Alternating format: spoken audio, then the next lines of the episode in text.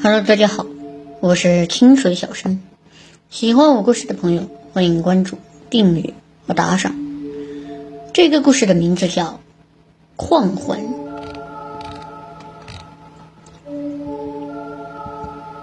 事情发生在一九八九年，黑龙江省多宝山镇。这是我国最北方的偏远小镇，整个镇几乎都指着一个铜矿吃饭。那年我刚满十九岁，家里找了许多关系，才把我送到了矿上，当了一名矿工。别看矿工都是干的苦力活，可是，在那个年代有固定的工资拿，在我们那个小农村也算是。好的工作了。我那时刚去，啥也不懂，但是离家的时候，我爸告诉我，见人说好话，肯定没错的。张哥、李哥，来抽一根吧。我刚来不懂事，以后你们多照顾我。你小子还挺会来事的。下矿井记得戴好帽子。知道了。好在当时的矿工友们都很实在，也没有人欺负我，因为我平时比较会来事，大家还挺照顾我的。就这样，我就在那个不算大的小矿上开始了自己地鼠一般的矿工生涯。第一次下矿时，我跟着两个老矿工一起进了矿洞。可一进去，我就发现有两个岔洞口。张哥和李哥熟门熟路的带着我，径直的向左边的那条矿洞走了进去。我当时一扭头，看到矿洞壁上挂了一张挺老的矿洞图。我那时上完了高中。在矿上也算是有文化的，一眼就看出来走另一条矿洞会近的很多。哥，咱们走那边不是近一些吗？小子听话，跟着我们走就没错。那个矿洞没事儿，别往里面走，知道吗？不能进呀。可我刚问出口。便被张哥按住了肩膀，他半开玩笑半认真的警告我，一定不能进去那个矿洞。行，我都听哥的。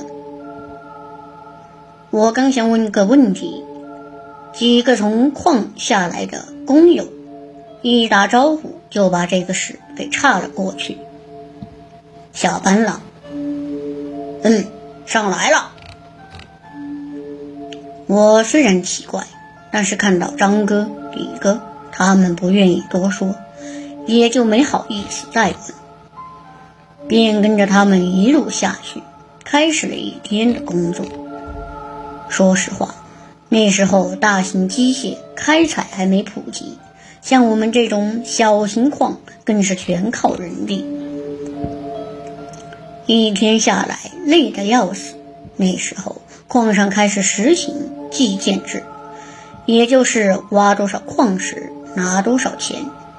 我几乎是天天完不成任务。一次，我睡过了头，下矿的时间有些晚，只剩下我自己了，心里就开始着急。路过那条分叉洞时，也忘记张哥的警告了，一头就钻了进去。当时我也有些犹豫。想退出来，可是看时间太晚了，这条路更近，也许还能早点到采矿的点，不会再被班长骂了。于是，我就在那条岔洞跑了出来，大概跑了四五分钟，我突然发现矿洞里有个人影在晃动着。刚开始我以为是工友，可仔细一看却不是。那是一个女人，就站在矿洞的正中间，那个女人穿着早年间那种斜襟儿的衣服，脸色铁青，一看就不是正常人。更可怕的是，那个女人的身影是半透明的，白白的眼睛中根本没有瞳孔，这跟老人们常讲起的鬼魂一模一样。我当时被吓得双腿发软，站在那里好半天没缓过来。过了很久，才终于反应过来，嚎叫着就跑出了矿洞。好在那个女鬼并没有追出来。有，有鬼呀！一口气跑回了宿舍，我就大叫了起来，扯着嗓子就把刚才见鬼的经历说了一遍。有有鬼啊！那个矿洞里有个女鬼！我吓得要死，又是喊又是叫着，嚷了半天，发现工友们显得并不吃惊。太吓人了，真的，我刚才遇到了，真的，我没有骗你们啊！工友们的反应让我非常的奇怪和不理解。行了，没事的，我们也遇到过，他没有恶意的。缓缓神干活吧，你们班早就开始了。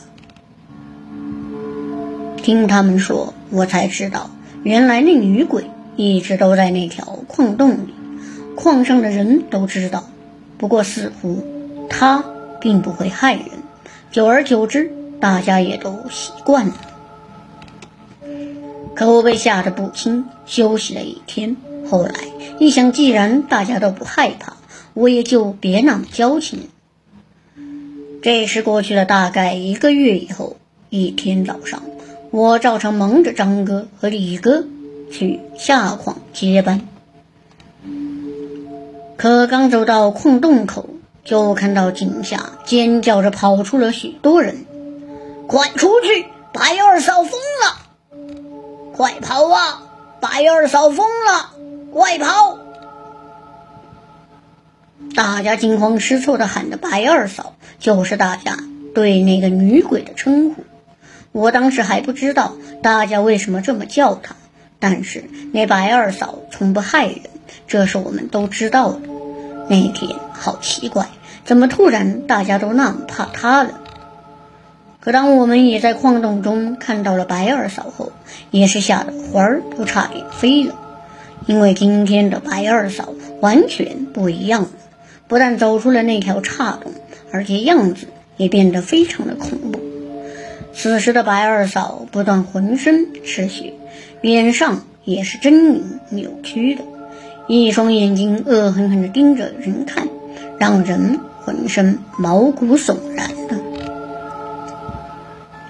还没等我们反应过来，那发了疯的白二嫂已经尖叫着向我们冲了过来，那样子非常的恐怖，跟我看到鬼片中所有害人的厉鬼一样凶残凄厉。因为平时见惯了安安静静的白二嫂。突然变得这么恐怖，着实吓死我们。而那白二嫂也一改常态，在后面紧紧的追着不放。快快跑，快跑啊！我们也发了疯似的，赶紧往外跑。那天所有的人都被白二嫂的恐怖样子给吓到了，没有人再敢下矿，都远远地聚在了矿洞口。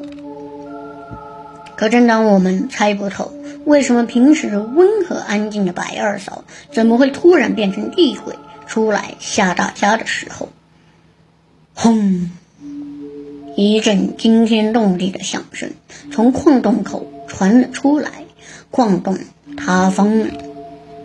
我们都被眼前的突发情况惊呆了，震惊了好久都没有人反应过来。过了好久。才听到矿上年纪最大的老牛师傅囔囔的说了一句话：“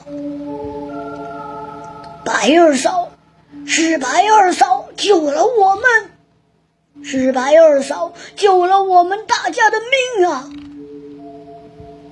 我那时也才知道，白二嫂她的来历。原来，白二嫂是早年间随着闯关东的丈夫白二哥来到矿上的山东女人。据说他们两口子非常的恩爱。当年白二嫂家里死活不同意她跟着白二哥，两人就一路私奔，来到了这天寒地冻的大东北。当时两个人就住在矿区的房子里，白二哥每天都下矿去讨生活，而白二嫂就在家里做饭洗衣服。那时矿上都是苦命的工人。大家没少跟着白二哥家蹭饭，可有一天噩耗传来了，白二嫂不好了，出事儿了！矿洞出现了塌方，包括白二哥在内的几十个矿工都被埋在了井下。当当家的二嫂不能去呀，白二嫂，你冷静点儿。当家的，我来救你！白二嫂挤过人群，一看就傻了，接着就像疯了一样的往矿洞的里面冲了进去。大家哪里敢让他进去？那矿洞里刚刚塌方完，土石现在还掉落着，这个时候进去，哪里还会有命出来呀？可那时白二嫂像疯了一样，几个壮实的矿工都没有拉住她。当家的，我来救你，二嫂，二嫂！失去了理智的白二嫂飞快地冲到了矿洞口，不管还在不断的掉落的碎石，一头钻进了矿洞。可是随后矿洞就出现了更严重的塌方，白二嫂再也没有出来。老牛师傅流着眼泪，把白二嫂的事跟大家说了一遍。我以前没少吃白二嫂做的烙饼啊。他说，从那以后，就经常有矿工在矿洞里看见到白二嫂的影子。大家都说，她还在苦苦的寻找着自己的丈夫白二哥。而这时，大家都明白了，一向安静的白二嫂为什么突然变成厉鬼，把大家吓了出来。她知道矿洞要塌方，特意出来救大家的。矿上的矿工们为了感谢白二嫂，在矿洞上的山坡为他和白二哥建了一座阴坟。每到清明、重阳等节日，下矿前都会来到白二嫂坟前祭拜一番。在这个大北方的矿区小镇上，久而久之，也有一个地名，叫做白嫂坟。